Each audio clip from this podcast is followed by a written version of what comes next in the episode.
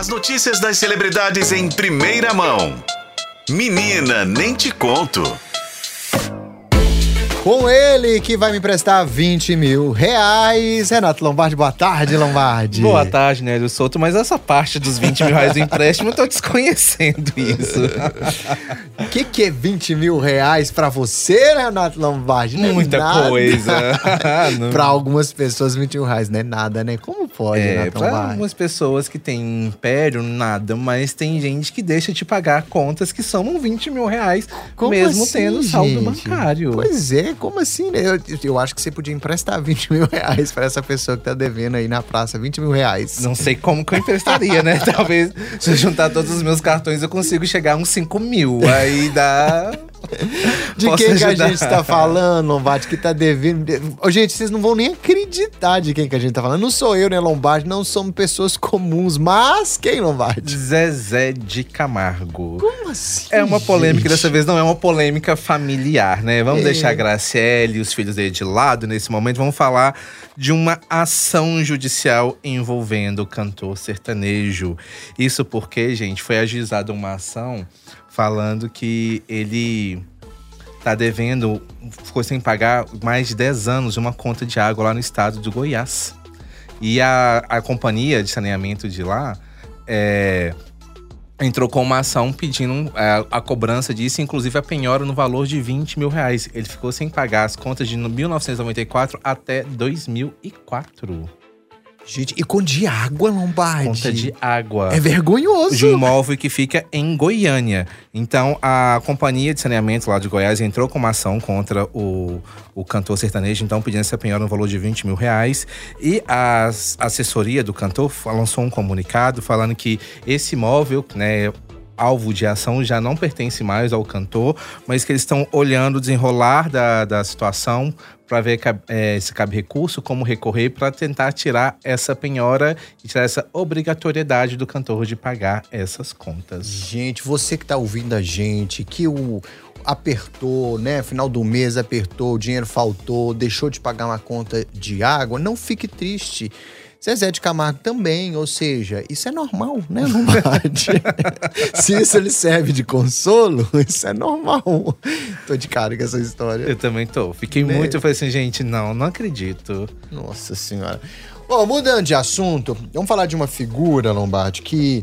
É, e aí eu quero te ouvir porque você é um grande conhecedor da cultura popular brasileira. Ah, grande conhecedor da cultura popular brasileira. Tô adorando os elogios. Não Vou é? cortar tudo isso e tem- vou colocar no áudio Sim. pra você estar na minha casa. Não, e aqui, você gostou do termo? Você é colunista de fofoca. Que colunista de fofoca? Não é. É um grande conhecedor da cultura popular brasileira.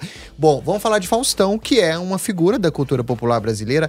E eu confesso, Lombardi, que o Faustão, na minha avaliação, quem sou eu para avaliar alguma coisa, mas eu achei que, o- que que o Faustão já estava bastante é, entregue, assim, cansado. Achei que ele fosse querer se aposentar. Mas tem gente que aposta que ele é tipo um Silvio Santos da vida, né? Que não vai querer trabalhar enquanto estiver de pé, né?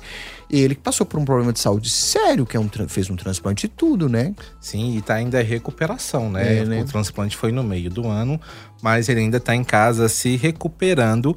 Mas ele não descartou, né? Ele volta a volta à TV Pois no ano é. que vem. Ele não deu certeza de nada, falando que neste momento o foco dele ainda é cuidar da saúde dele. E falou que por enquanto ele ainda não está com saudade da TV. Ah, Mas que, né, que ele já trabalhou em várias emissoras, como Record, Band, Globo, mas que ele pode voltar. Talvez a partir de março ele pode começar a pensar nessa possibilidade de voltar à TV. Então ele não af- afirmou categoricamente que ele vai se aposentar, entendi. mas também não afirmou que vai voltar à TV. Então ainda são possibilidades. Vai lembrar, Nelly, que quando o Faustão anunciou a saída dele na Band no meio deste ano, né? No, não lembro se foi em maio ou em junho.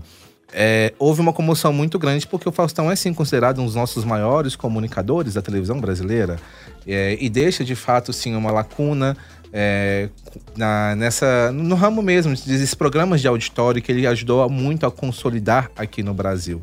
Então há quem aposte que ele pode mesmo voltar para a Globo ou ele pode aí voltar para outras emissoras. Dizem que a Record já tinha feito uma proposta para ele e até mesmo o SBT. Então, portas abertas, ele acredito que ele tenha e credibilidade para isso.